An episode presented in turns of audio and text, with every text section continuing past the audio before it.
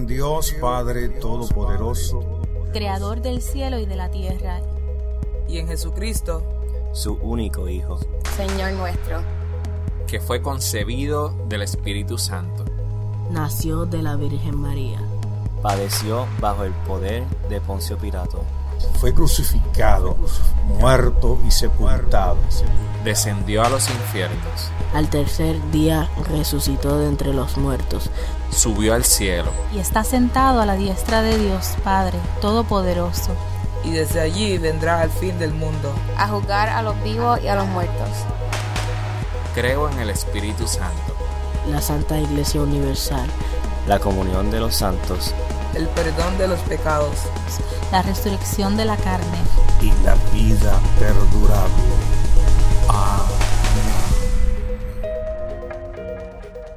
Este audio fue grabado en vivo en la iglesia La Travesía. Nos alegra que puedas utilizar este recurso y esperamos que sea de bendición.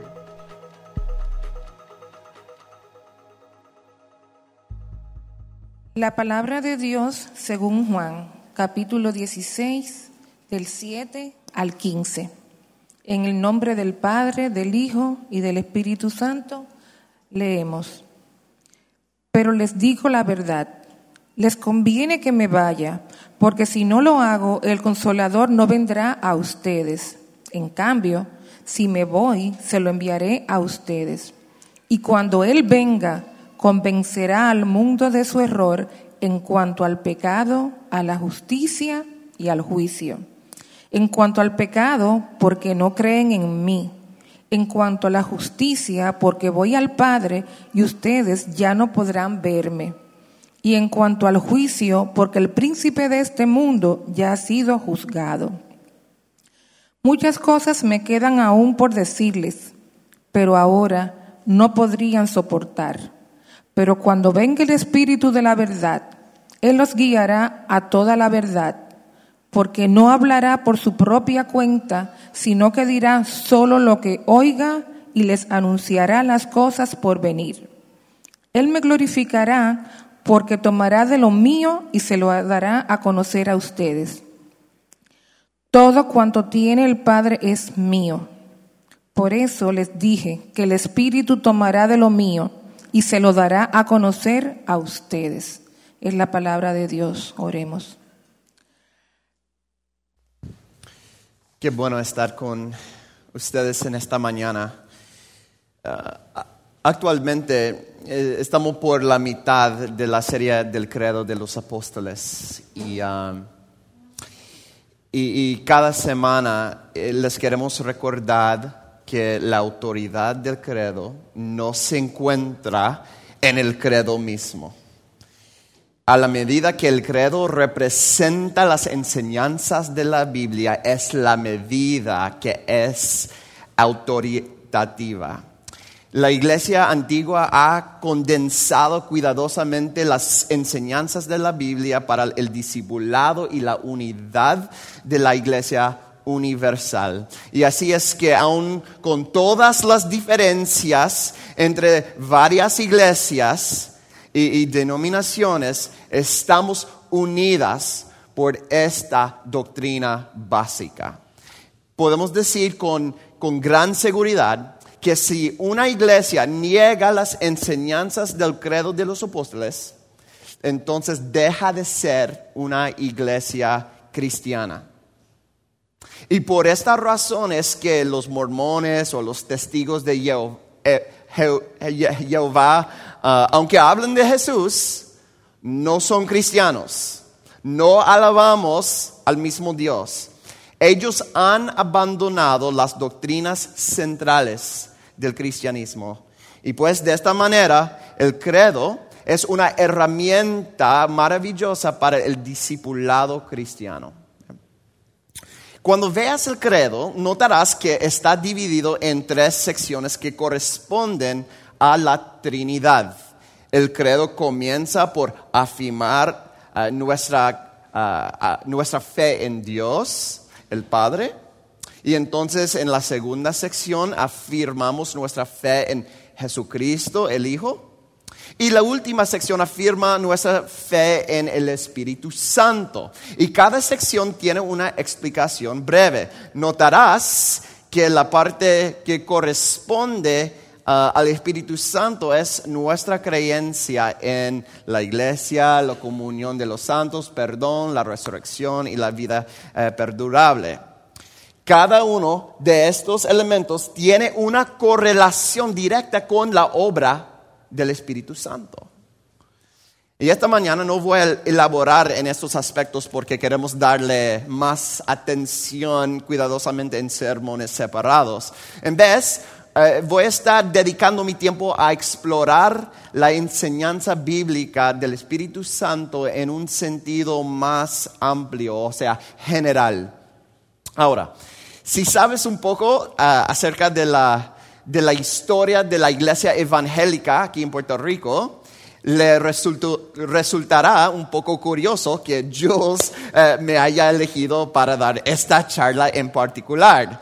¿Por qué?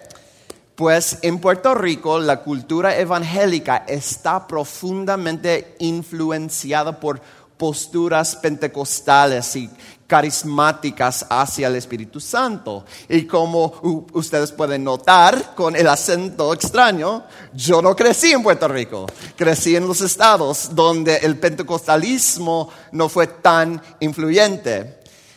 Ahora, desde, desde que mi familia y yo nos mudamos aquí hace seis años, mi admiración por los pentecostales ha crecido su atención y cuidado hacia los pobres, su disciplina, eh, su pasión misionera, todo esto es muy noble.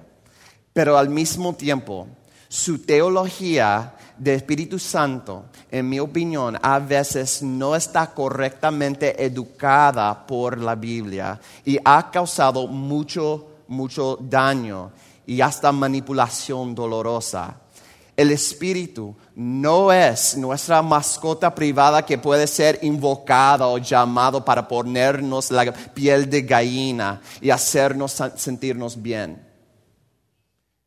Mira, mi crítica no, no estoy intentando poner un tribu versus otro tribu. Eso no se trata de, de tribalismo. Es mi preocupación por algunos patrones patrones destructivos profundos que veo en la iglesia de Puerto Rico. Hace algunos años un hombre vino a nuestra iglesia y antes del servicio me pidió hablar con el pastor. Y le dije que, bueno, yo, yo soy el pastor. Él dijo, ah, no, no el hijo del pastor. Quiero hablar con el pastor principal. Eh, tratando de no decepcionarlo, le dije que bajara sus expectativas y le dije de nuevo que yo era pues el único pastor, era antes de que Dios unió con nosotros. Y él dijo, ok, pastor, solo tengo una pregunta. ¿Esta iglesia tiene el Espíritu Santo? Y con gran alegría le respondí, sí, absolutamente. Eh, una iglesia cristiana no puede existir sin el Espíritu Santo. Después del servicio se fue muy decepcionado y nunca regresó. ¿Qué pasó? Él tenía ciertas creencias sobre el Espíritu Santo que contradijeron su experiencia con nosotros. Hablando claro, nuestra tradición reformada tiene sus problemas también. A pesar de que eh, enseñamos acerca de la teología del Espíritu Santo, no siempre contemplamos la importancia de su obra en nuestras vidas. Enseñamos, enseñamos buena teología, pero vivimos una mala teología. Right? Eh, eh, uh, uh, nuestra teología práctica dice que creemos en Dios el Padre, uh, Dios el Hijo y Dios la Santa Biblia. Y la Biblia, aunque incalculablemente importante, no es una parte de la Trinidad. En nuestra práctica minimizamos el Espíritu Santo y esto es también un grave error.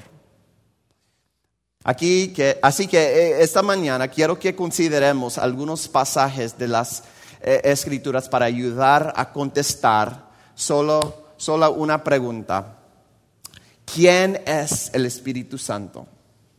¿Quién es el Espíritu Santo? Y he aquí mi respuesta. Y voy a utilizar este sermón para interrogar cada uno de los aspectos de esta oración. El Espíritu Santo es la tercera persona de la Trinidad que genera, infunde y sostiene la vida y a la vez que la restaura.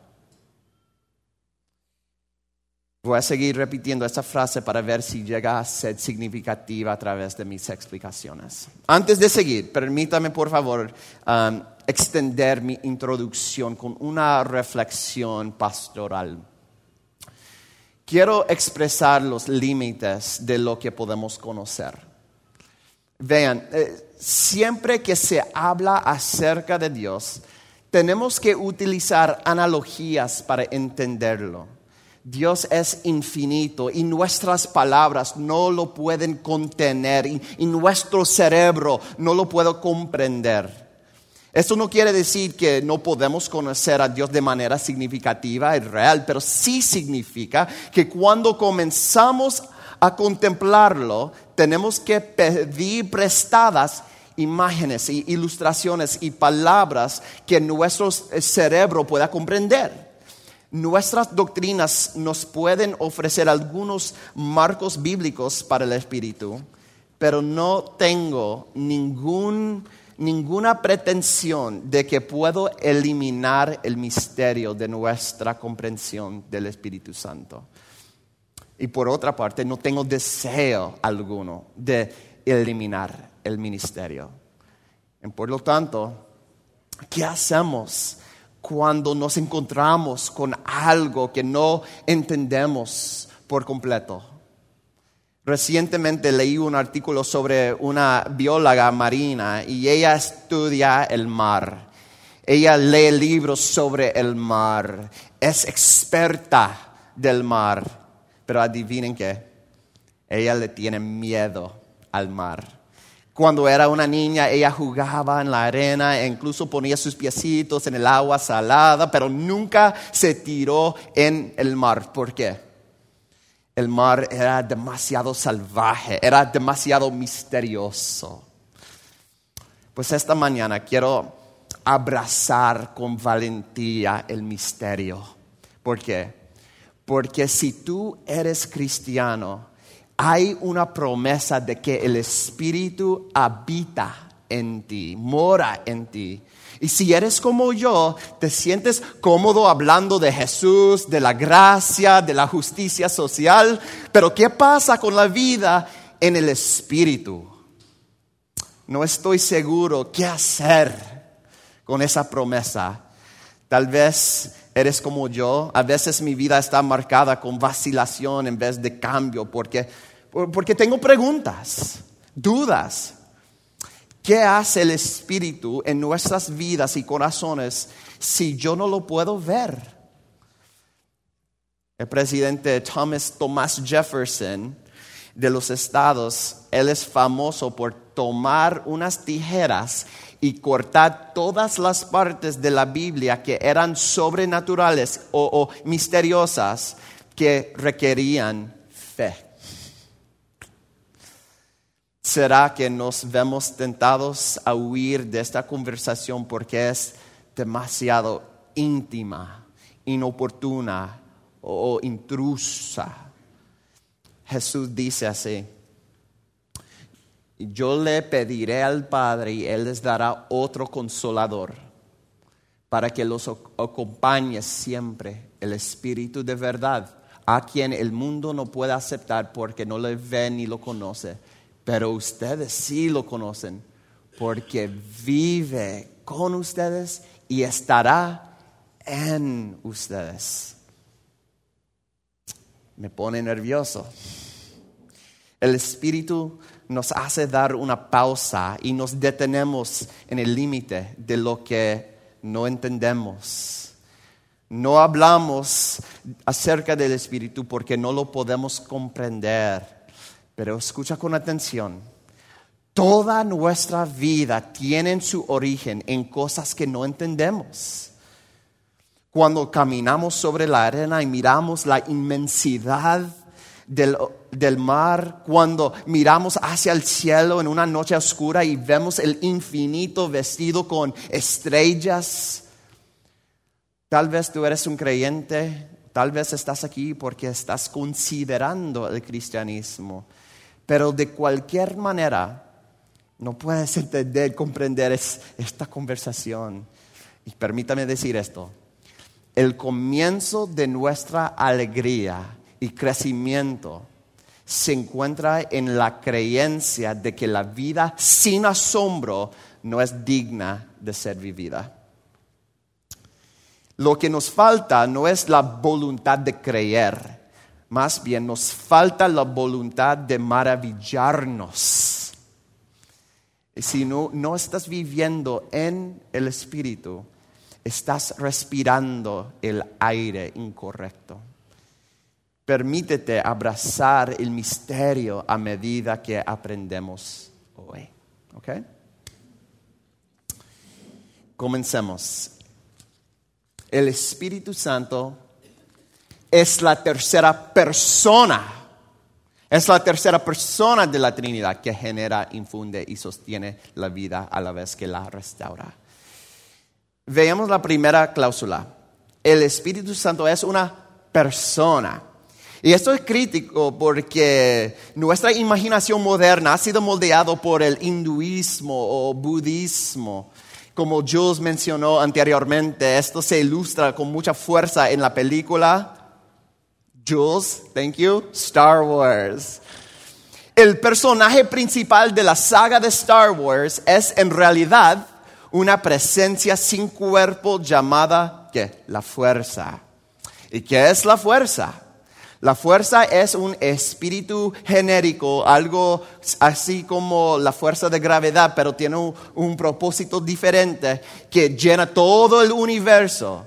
Eh, eh, eh, la fuerza no toma decisiones ni tiene una personalidad, pero sí tiene una inercia intrínseca ah, hacia el equilibrio. Todo el drama de la saga de Star Wars gira en torno a un eh, desequilibrio en la fuerza, ¿no? ¿Verdad? Y, y es por eso que cuando hay demasiada paz, emerge un antagonista. Cuando el lado oscuro parece prevalecer, resurge un Jedi que con to- tanto poder que es capaz de restablecer el equilibrio de la fuerza. Por desgracia, esta, es esta fantasía lo que nos viene a la mente cuando pensamos en el Espíritu Santo. Pero la descripción bíblica es completamente opuesta a esto. ¿Por qué? Porque el Espíritu Santo es una persona. Ahora, tú te puedes estar preguntando, ¿cómo puede eh, eh, el Espíritu, cómo puede el Espíritu Santo ser una persona si no tiene un cuerpo? Y esa es una buena pregunta, vamos a considerarla. Nuestras definiciones modernas de personas hacen referencia a nosotros mismos, es decir, comenzamos identificándonos a nosotros mismos como personas para entonces usarnos como modelos para determinar si otras cosas son personas. Pero la Biblia no hace eso. La Biblia comienza con Dios. Dios es el primer referente o modelo para entender nuestras definiciones de lo que es una persona. Es importante recordar que fuimos nosotros creados a imagen de Dios. Dios no fue creado a nuestra imagen. ¿ve? Y por lo tanto, la pregunta no es si el Espíritu Santo es o no es una persona. La pregunta es si somos nosotros personas. Obviamente sí somos personas, pero ¿por qué lo somos? Por nuestros atributos. ¿Qué atributos? Eso es lo que la Biblia dice sobre el Espíritu Santo. El Espíritu Santo es una persona que enseña. Ay, mira, sorry about that. Dice ahí, um, cuando los hagan comparecer ante las sinagogas, los gobernantes, las autoridades, no se preocupen de cómo van a defenderse o de qué van a decir, porque en ese momento el Espíritu Santo les enseñará lo que deben responder. El Espíritu Santo enseña, también el Espíritu Santo habla. Mientras ayunaban y participaban en el culto al Señor, el Espíritu Santo dijo, apárteme ahora Bernabé, y le dio instrucciones. El Espíritu Santo habla, el Espíritu Santo intercede. Asimismo, en nuestra debilidad, el Espíritu Santo acude a ayudarnos. No sabemos qué pedir, pero el Espíritu mismo intercede por nosotros con gemidos que no pueden expresarse con palabras. El Espíritu Santo intercede. Y el Espíritu Santo se aflige, se aflige. No entristezcan el Espíritu Santo de Dios con la forma en que viven. Recuerden que Él los identificó como suyos y así les ha garantizado y que serán salvos el día de la resurrección. Somos personas hechas a la imagen de Dios que enseñan, hablan, interceden, hasta se afligen. Nosotros hacemos esas cosas porque Dios hace esas cosas. ¿Ve? Fuimos hechos en su imagen. El Espíritu Santo exhibe perfectamente lo que es ser una persona y se distingue del Padre y del Hijo. El Espíritu Santo no es una fuerza, más bien Él ejerce una fuerza. El Espíritu Santo no es energía, más bien Él controla la energía. Él es una persona que maneja esas cosas. La razón por la que esto es importante es porque no te puedes relacionar con una energía genérica, pero sí te puedes relacionar con una persona. De hecho, el Espíritu mora en nosotros y estamos llamados a tener comunión con Él. Y voy a elaborar lo que esto significa en los siguientes puntos, pero por ahora, de un modo misterioso, no debemos pensar en Espíritu Santo en, un sentido espacial, pero sí de un uh, modo que connote presencia. Pablo, cuando se despide de los cristianos de Corintios, hace esta bendición. Que la gracia del Señor Jesucristo, el amor de Dios y que la comunión del Espíritu Santo sean con todos ustedes. El Espíritu Santo no es una fuerza o una energía, más bien es la tercera persona de la Trinidad. Ok, ¿cómo vamos? Recuerden que queremos abrazar el misterio que hay aquí y dejar que nos asombre y nos maravillemos. ¿ok? Vamos a pensar ahora en la segunda parte de mi definición. El Espíritu Santo es la tercera persona de la Trinidad que genera, infunde y sostiene la vida a la misma vez que la restaura. Déjame ofrecer otra analogía. El Espíritu Santo es como un albacea, albacea, una nueva palabra. Um, este, esta, uh, esta analogía requiere un poco de explicación, pero un albacea es una persona que ha sido nombrada para ejecutar los términos de un testamento. ¿Qué es un testamento? Es un documento que refleja los deseos de una persona en cuanto a qué se hará con sus bienes una vez muera. El testamento refleja la decisión y la voluntad de una persona. Así que el albacea es la persona que ejecuta, o sea, realiza los deseos, deseos y la voluntad de la persona que escribió, que hizo el testamento. El albacea no se inventa sus propios, ah, sus propios propósitos nuevos, sino que trabaja para implementar los deseos de la otra persona.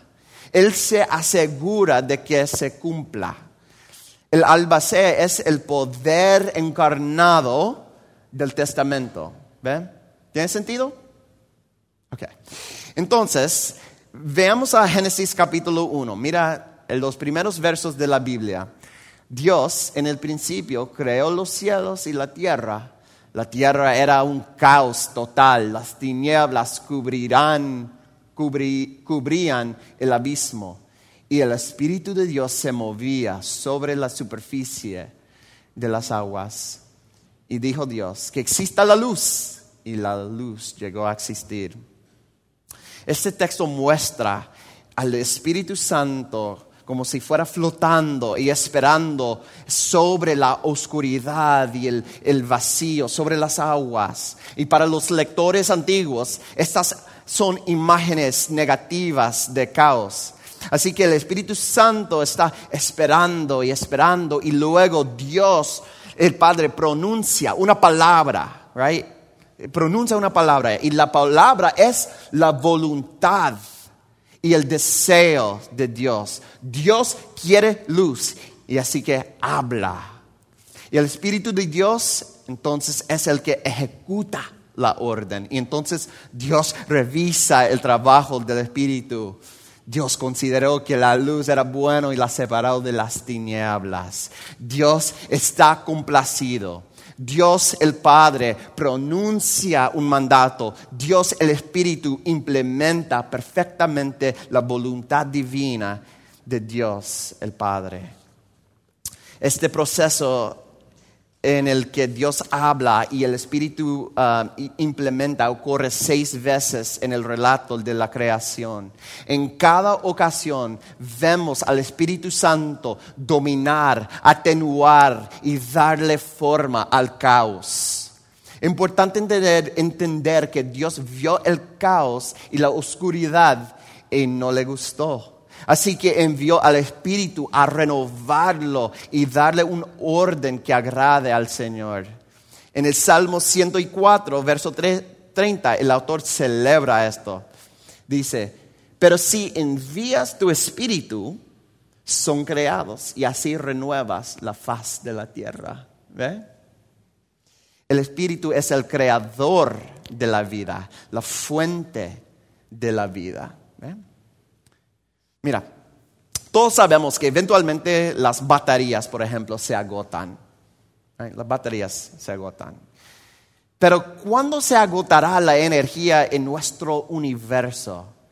¿Y qué si les digo que toda la energía del universo, de millones de soles, no es nada en comparación con la obra del Espíritu? El Espíritu de Dios no tiene baterías. Él es la fuente. Él es la fuente del poder y la fuente de la fuerza que energiza el universo entero. Pero no solo en el universo, pero también de, dentro de nosotros. Esta idea se ilustra gráficamente en un pasaje famoso en Ezequiel 37. Es como, conocido um, como el valle de los huesos secos. Y así empieza. La mano del Señor vino sobre mí y su espíritu me llevó y me colocó en medio de un valle que estaba lleno de huesos. Me hizo pasearme entre ellos y pude observar que había muchísimos huesos en el valle, huesos que estaban completamente secos. Hay un, caos. La escena continúa y los huesos se juntan y la carne empieza a cubrir los huesos por el poder del Espíritu de Dios. Es como Pinocho. Pinocho no es más que unos cantos de madera, no tiene vida, pero entonces el hada madrina derrama un poco de polvillo mágico y voilà, se convierte en una persona. Pinocho recibe aliento de vida. La madera cruda es animada por un espíritu. El polvillo mágico es la causa animadora de la vida. Esa es la obra del Espíritu Santo. Pablo lo, dice así en Romanos 8. Él dice, un verso perfecto. Sin embargo, ustedes no viven según la naturaleza pecaminosa, sino según el Espíritu. Si es que el Espíritu de Dios vive en ustedes. Y si alguno no tiene el Espíritu de Cristo, no es de Cristo. Pero si Cristo está en ustedes, el cuerpo está muerto a causa del pecado, pero el espíritu que está en ustedes es vida a causa de la justicia. Y si el espíritu de aquel que levantó a Jesús de entre los muertos vive en ustedes, el mismo que levantó a Cristo de entre los muertos también dará vida a sus cuerpos mortales por medio del espíritu que vive en ustedes. ¿Eh? Toda vida encuentra su fuente en el espíritu. Dios el Padre emite un decreto y luego Dios el Espíritu lo ejecuta al crear, uh, generar e infundir la vida desde el caos. Toda vida nueva, toda la creación, ya sea física o espiritual, es impartida por el Espíritu Santo. De manera que las montañas y el mar le deben su existencia al Espíritu Santo. Y toda la salvación que viene, toda salvación viene de la obra del Espíritu Santo. Por tal razón, en el Nuevo Testamento los autores hacen referencia al bautismo del Espíritu Santo. Esto no es una descripción de una experiencia carismática se refiere a la conversión, salvación, nueva vida. El Espíritu Santo transfiere eh, tu espíritu de la muerte a la vida. El Espíritu Santo implementa la voluntad de Dios, generando vida nueva, infundiendo y sosteniéndola. Okay. Repasemos nuevamente mi definición. El Espíritu Santo es la tercera persona de la Trinidad que genera, infunde y sostiene la vida y a la vez que la restaura. Así que es una persona y es el poder creador y sustentador de Dios y la imagen en Génesis 1 es importante porque vimos el Espíritu Santo sometiendo y alineando el caos. Y esta misma conducta del Espíritu Santo no solo está presente en la creación, sino que caracteriza su ministerio de principio al fin.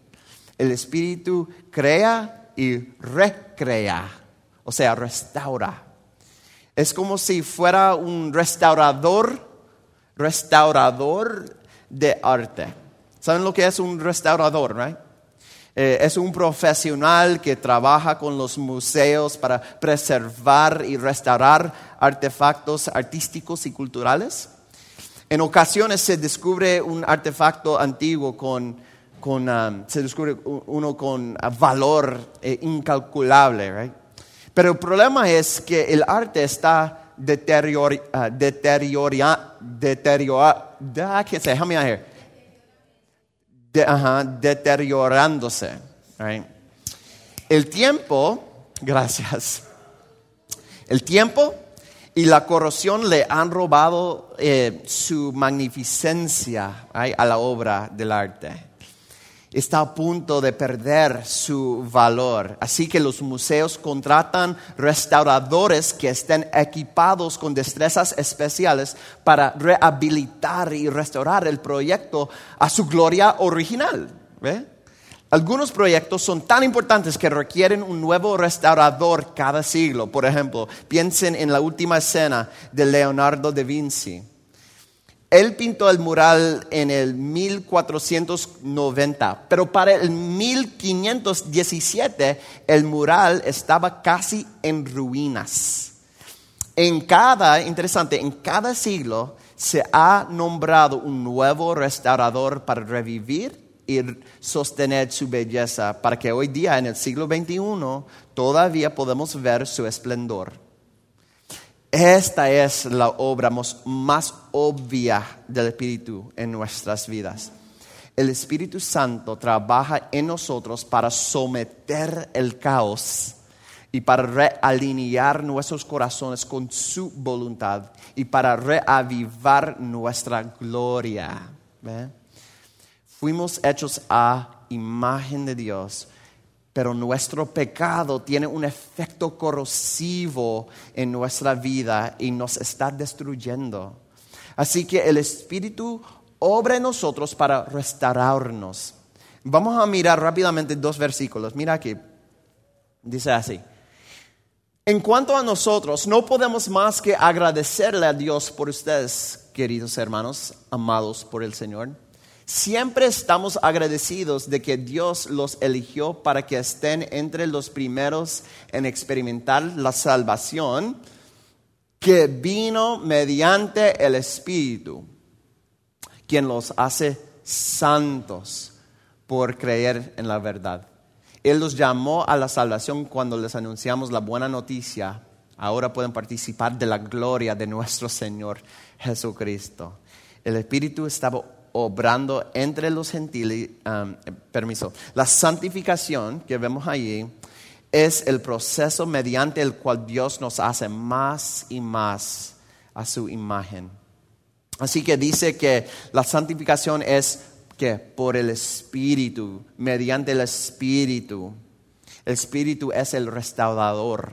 Está restaurando nuestra humanidad y gloria.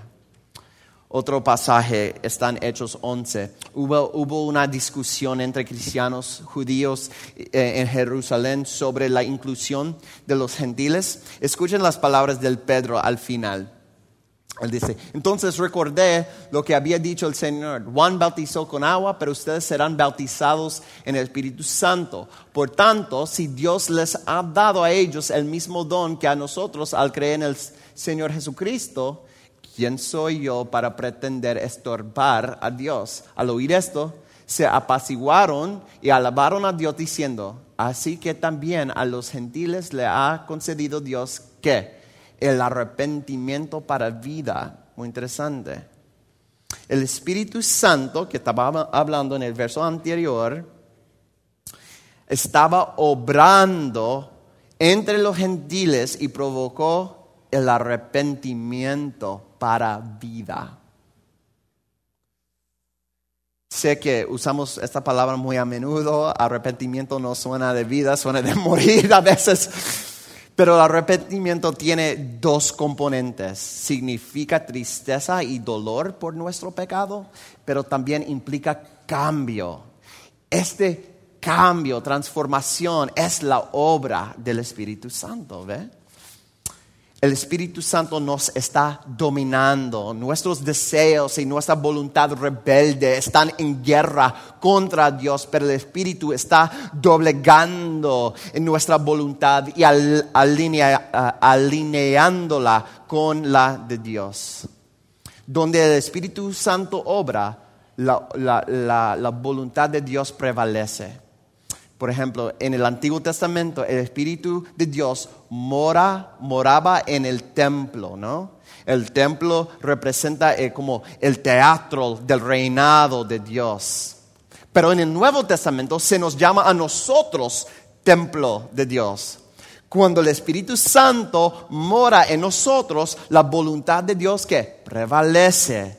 Nos convertimos en el teatro del reinado de Dios. Su espíritu está provocando los vientos de cambio y sumisión. Por eso dice Juan, pero les digo la verdad, les conviene que me vaya porque si no lo hago, el consolador no vendrá a ustedes. En cambio, si me voy, se lo enviaré a ustedes. Y cuando Él venga, convencerá al mundo de su error en cuanto al pecado y a la justicia y al juicio. El Espíritu está como si fuera flotando sobre nuestro caos, nuestra oscuridad y trae orden, alineamiento. ¿Por qué escogí esas, escogí esas palabras? Alineamiento y, y, y vida. ¿Ve? Y de esta forma el Espíritu está restaurando la creación a su gloria inicial, incluyéndonos a nosotros. El cambio y transformación que tanto necesitamos vienen a través del Espíritu. Él es el gran restaurador, redentor. Y lo que esto significa es que tú y yo queremos, si, si queremos ver cambios en nuestras vidas, tenemos que vivir por el Espíritu. Tenemos que pedirle activamente e intencionalmente al Espíritu Santo que nos cambie. Necesitamos ser llenos del Espíritu. Le pedimos al Espíritu que nos examine, nos investigue, nos muestre nuestro pecado y darnos fuerzas para cambiar. Cuando nos arrepentimos, somos alineados con Dios y restaurados.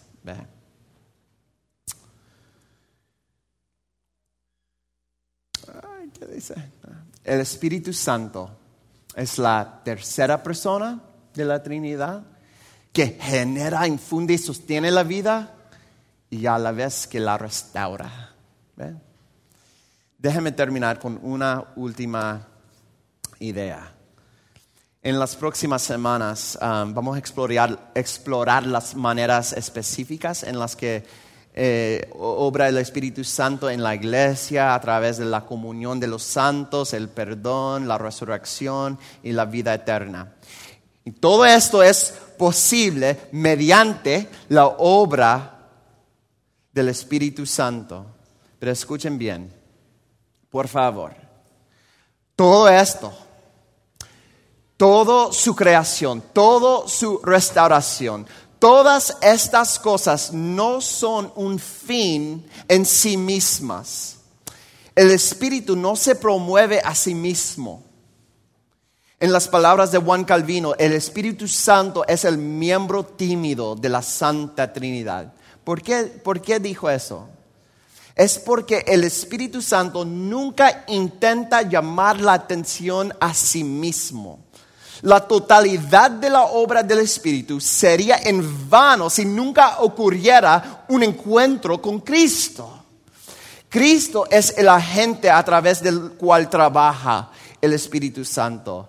Esto ha sido así desde el principio, desde la creación del sol y las estrellas, al, guiar a Israel por el desierto, cuando aparece el Espíritu en, en el Sinaí, cuando consuela a Cristo mientras caminaba en la tierra, en la explosión de la iglesia primitiva, cuando el Espíritu se movió poderosamente alrededor del mundo. Todo esto nos apunta a Cristo y a la adoración. Imagina que estás dando un paseo de noche cerca de una iglesia antigua y ves que la iglesia está iluminada con luces preciosas para que la puedas ver. Así que te paras a admirarla. La belleza de la iglesia es impresionante. Te maravillas de su arquitectura perfecta. Ahora bien, si no fuera por las luces, no podrías apreciar la belleza de la iglesia. La, luz eh, es necesaria y sin embargo no estás maravillado admirando la luz. Estás admirando la iglesia. Es igual con el Espíritu Santo. El Espíritu Santo se deleita cuando nuestros corazones se iluminan y exaltan a Cristo. Por eso dice así. Pero cuando venga el Espíritu de la verdad, Él los guiará a toda la verdad, porque no hablará por su propia cuenta, sino que dirá, dirá solo lo que oiga y les anunciará las cosas por venir. Él, Espíritu Santo, me glorificará porque tomará de lo mío y se lo dará a conocer a ustedes. Cuando Cristo es exaltado, el Espíritu Santo está obrando. Espíritu Santo, ven, obra en la travesía para que podamos exaltar al Señor Jesús. Amén y amén. Qué bueno que pudiste escuchar esta grabación.